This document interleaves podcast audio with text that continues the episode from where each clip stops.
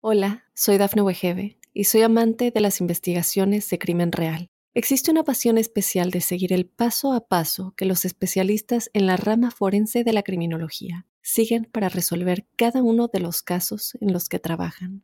Si tú, como yo, eres una de las personas que encuentran fascinante escuchar este tipo de investigaciones, te invito a escuchar el podcast Trazos Criminales con la experta en perfilación criminal, Laura Quiñones Orquiza, en tu plataforma de audio favorita. Hola, hola, ¿cómo están? Yo soy Jorge Luis Zuxdorf, esto es La Huella OVNI. Estamos en el episodio número 11 ya, número 11 de este programa que hacemos entre todos, ese, este espacio que creamos para poder reflexionar en torno al fenómeno OVNI, hacernos preguntas, eh, buscar comentarios, animarnos a corrernos de las verdades absolutas, de las verdades hegemónicas, para tratar de llegar a nuevas conclusiones. Gracias por estar ahí, a mí me encuentran en redes, en Instagram soy arroba Jorge Luis S oficial, en Twitter soy arroba Jorge Luis S 77 y ahí con el hashtag numeral la huella ovni hacen preguntas, ponen imágenes, videos, reflexiones, nada, lo que quieran. Es nuestro lugar para comunicarnos. También eh, mensajes privados, este, la forma que ustedes quieran para comunicarse, bienvenidos sean. Gracias por formar parte de este programa y bueno, adelante con este nuevo episodio. Y este fue un tema, el siguiente, que se desató un poco de polémica. A mí me encanta esta polémica y pretendo seguirla hoy. Bien, ¿por qué pensamos que solo hay vida en planetas similares al nuestro? Pueden ser seres totalmente diferentes en planetas en los cuales no se apliquen nuestras leyes de física y química, dice Jesús, que es arroba foxy-jesús76. Y Ariel Gauna que voy a contestarles a los dos juntos, si bien no es lo mismo, me planteaba pensar que somos los únicos seres en el universo, de algún modo es egoísta y siendo un universo tan grande debería haber muchas más vidas. Vamos a empezar explicando qué es la astrobiología y después voy a empezar a responderles a Jesús y Ariel, entendiendo que no les voy a dar una verdad revelada sino que les voy a dar mi punto de vista y mi opinión en base a lo que he leído y a lo que pienso. La astrobiología es la nueva ciencia o la nueva rama que está utilizando desde hace ya varios años la NASA para buscar vida extraterrestre. La NASA y las diferentes agencias espaciales. Entonces, lo que ellos hacen para buscar vida extraterrestre desde la astrobiología es buscar planetas similares a la Tierra. Estos planetas, aunque ustedes no lo crean, hasta hace casi 20 años no se habían visto y empezaron a, verse realmente una vez que estuvo el telescopio espacial Hubble eh, observándolos y a partir de ahí se empezaron a generar avances que hasta muy, muy poquito tiempo atrás habían sido desconocidos. Bueno, entonces, en base a buscar planetas con estrellas similares a la Tierra, de una, masa similar a la de la Tierra y a una distancia de su estrella medianamente similar, es donde empiezan a buscar planetas donde eh, pudiese haber vida. Entonces a partir de ahí es donde empiezan a buscar estas hipótesis de estos planetas que podrían llegar a tener vida.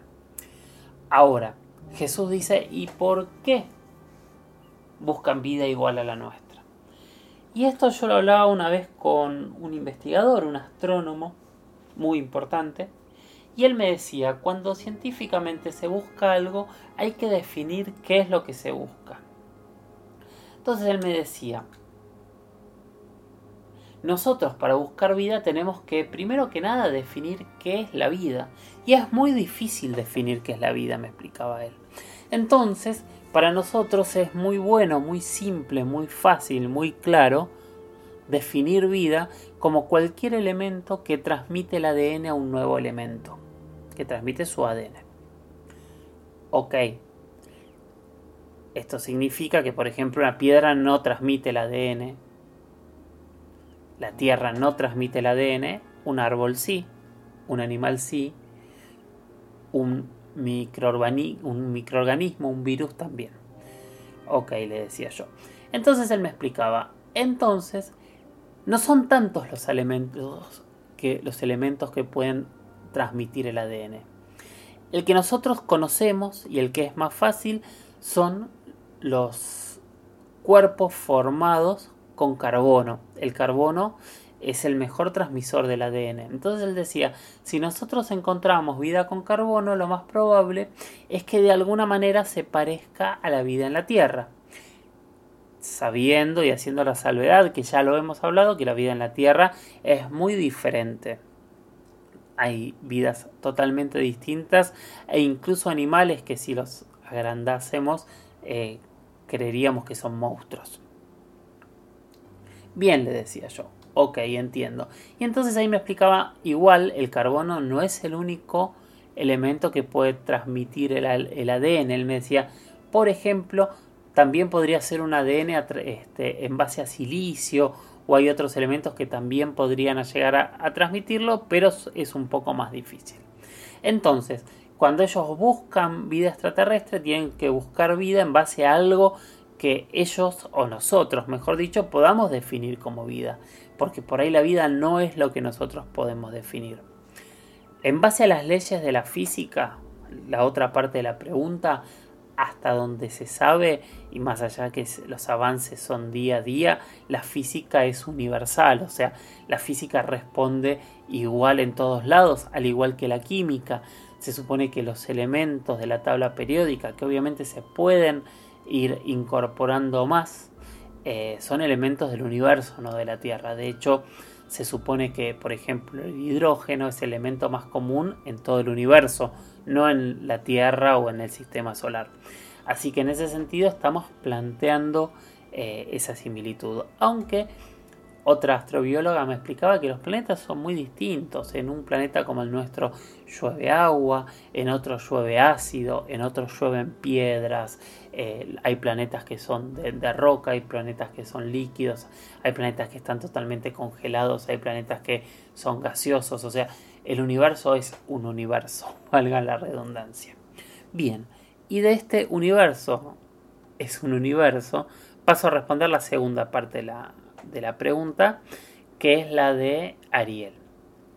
Yo entiendo, Ariel, tu postura y en parte yo la comparto, pero a veces también eh, dejo de compartirla y te voy a explicar por qué. Para definir que por el tamaño del universo tiene que haber mucha vida, primero tenemos que entender qué es la vida y cómo se forma la vida cómo se origina la vida y después cómo esa vida puede llegar a, ser una vida inteligente, que en realidad es lo que nosotros buscamos. Nosotros no estamos hablando de encontrar un microorganismo o, o plancton en otro planeta, sino estamos hablando de encontrar civilizaciones. Y la realidad es que nosotros no sabemos si la vida es lo más ordinario del universo o lo más extraordinario.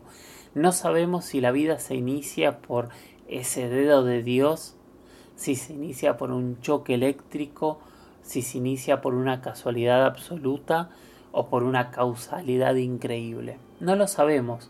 Y entonces, como no sabemos cuán fácil o cuán difícil es iniciar la vida, a mí en lo personal me cuesta mucho el argumento de si el universo es tan grande de haber, sería muy egoísta pensar que somos los únicos. En realidad no tenemos elementos para, para, para definir si el universo es tan grande, somos los únicos, o si el universo es tan pequeño y somos muchísimos más, porque no sabemos cómo se inicia la vida. Sabemos, podemos hasta iniciar vida hoy en un laboratorio, pero cómo esa primer molécula cobró vida, realmente para nosotros sigue siendo un misterio. Y hasta no poder dilucidarlo, no podemos saber, no sabemos si es la cosa más extraordinaria o la cosa más ordinaria del universo. Y el segundo tema era lo otro que te tiraba, es la vida inteligencia, la vida inteligente. Y ahí tenemos otro problema, porque otra vez no tenemos idea por qué somos inteligentes nosotros. no sabemos qué fue lo que pasó, qué fue lo que nos generó que, que nuestros cerebros se desarrollasen, que empezásemos a pensar de otra manera y que formásemos civilizaciones. Es otro enorme misterio que tampoco otra vez sabemos si es único, si somos un experimento o si somos una enorme casualidad. Entonces son demasiadas variables para afirmar que no hay vida, pero también son demasiadas variables para asegurar que si el universo es tan grande debería haber más vida. Yo quiero creer que sí, yo quiero suponer que sí, pero el simple hecho de decir que hay vida porque el universo es grande, a mí en lo personal no me cierra como, como única eh, argumentación. Carla, Carla Rebay, arroba Rebay guion bajo Carla, le gustó algo que yo dije sobre el oro, así que me pidió si podía eh, desarrollarlo un poco más. Así que la próxima respuesta va a tener que ver sobre esto que yo dije el otro día y vamos a agregar algunos temas más. Que el oro es extraterrestre. Varios estudios sitúan eh, la llegada del oro al planeta en el momento de la formación del planeta, pero en bombardeos de meteoritos, al igual que muchos otros minerales que no son autóctonos de la Tierra. Estos, estos asteroides habrían chocado con la Tierra en el momento de su formación y algunos investigadores calculan que habrían llegado hace 4.000 millones de años.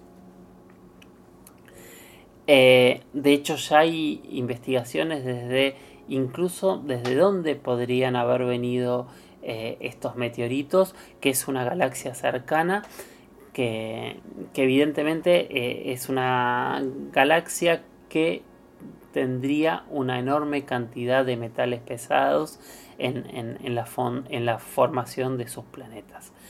La sorpresa o, lo interesante que a mí me pasó cuando descubrí que el oro era extraterrestre es eh, la comunicación que tiene el oro con, sobre todo con los dioses, no solo en América, sino que en todo el mundo la comunicación con los dioses, con los seres celestiales, eh, se da a través del oro, lo cual es sorprendente, ¿no? Que el oro, un, un, un eh, elemento que es extraterrestre es lo que nos conduce para hablar con los dioses en el cielo e incluso este elemento extraterrestre es uno de los elementos que más valor nominal le damos. ¿Habrá sido casualidad todo esto? Bien, como les decía, ahora voy a presentar un amigo, un gran investigador, eh, una persona que yo diría que hizo famosa en el mundo eh, en los últimos años eh, la región del oeste del conurbano bonaerense como uno de los puntos de mayores eh, avistamientos. Él es Adrián Nicala y en realidad no nos habla, no va a hablar en este momento exactamente de toda su historia de investigación, sino que en los últimos días tuve varios mensajes de personas que fueron encontrando o escuchando ruidos o viendo luces en el cielo por las noches en, toda la zona oeste. Entonces, eh, cuando me preguntaron a mí, pensé que la mejor opción era preguntarle a Adrián si él había visto o sabía qué era lo que estaba ocurriendo en el oeste del Gran Buenos Aires, y esta fue su respuesta. Hola, soy Dafne Wegebe y soy amante de las investigaciones de crimen real. Existe una pasión especial de seguir el paso a paso que los especialistas en la rama forense de la criminología siguen para resolver cada uno de los casos en los que trabajan. Si tú, como yo, eres una de las personas que encuentran fascinante escuchar este tipo de investigaciones, te invito a escuchar el podcast Trazos Criminales con la experta en perfilación criminal, Laura Quiñones Orquiza, en tu plataforma de audio favorita. Buenas noches a todos, un gran abrazo a todos los amantes del misterio y de los ovnis.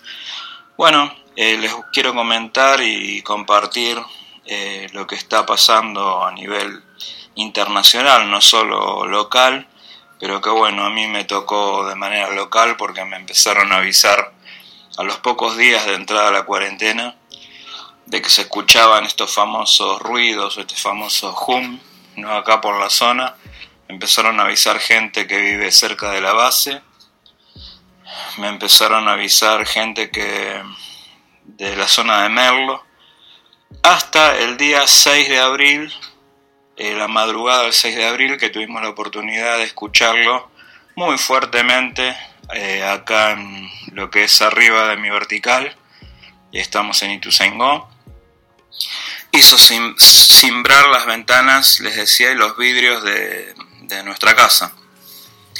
Eso fue el 6 de abril, a la, madrugada del 6 de abril, a eso de las 3 menos cuarto de la mañana. Y al otro día, el 7 de abril, la otra madrugada, también a partir de las 2 y media de la mañana empezamos a escuchar. Eh, yo salí para afuera, agarré la cámara, como hago siempre cuando algo así extraño pasa, y bueno, y tuvimos la, tuve la oportunidad de poder filmarlo eh, ya no, eh, digamos, eh, cuando ya había pasado todo el, fenómeno fuerte. Pero una de las características que sucedió es que pude visualizar que pasaba algo muy extraño con el, con el viento, como que yo nunca había visto. Ráfagas de aire de manera tubular que caían y movían las copas de los árboles, a 50 metros a la izquierda mía y después a otra copa a mi derecha, unos también 70 metros, eh, un viento también tubular movió de manera abrupta las hojas de los árboles, algo que yo eh, no vi nunca en todos mis, años y noches de, vigilia buscando el fenómeno, la realidad ovni.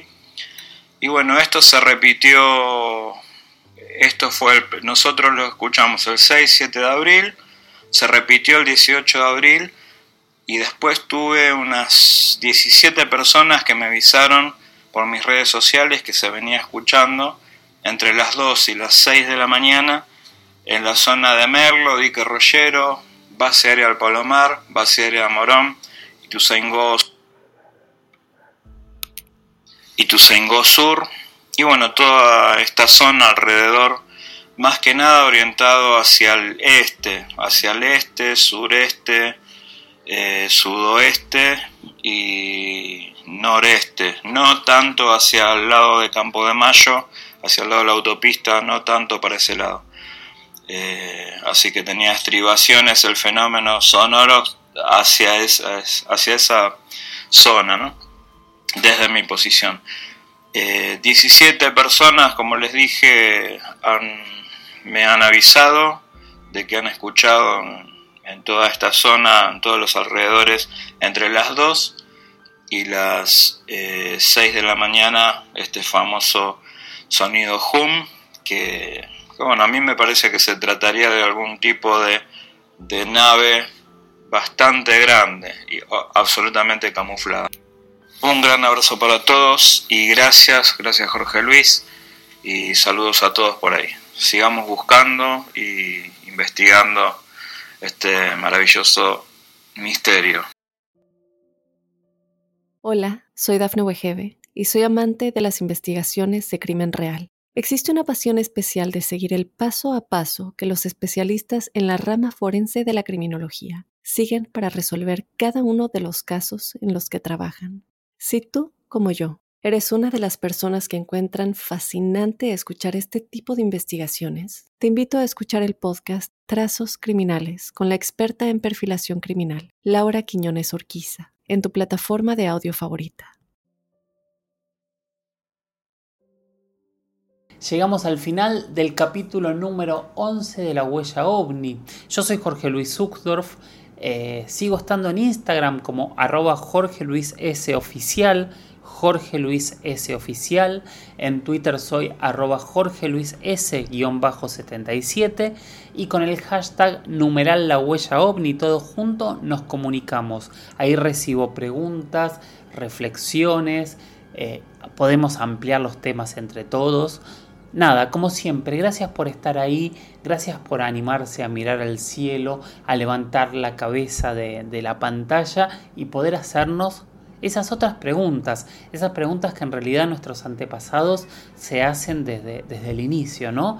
¿Qué hay en las estrellas? ¿Qué hay más allá? Gracias y hasta la próxima. Chau, chau.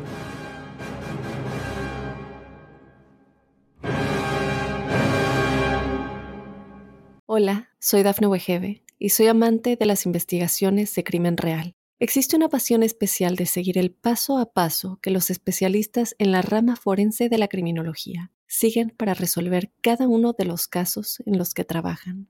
Si tú, como yo, eres una de las personas que encuentran fascinante escuchar este tipo de investigaciones, te invito a escuchar el podcast Trazos Criminales con la experta en perfilación criminal, Laura Quiñones Orquiza, en tu plataforma de audio favorita.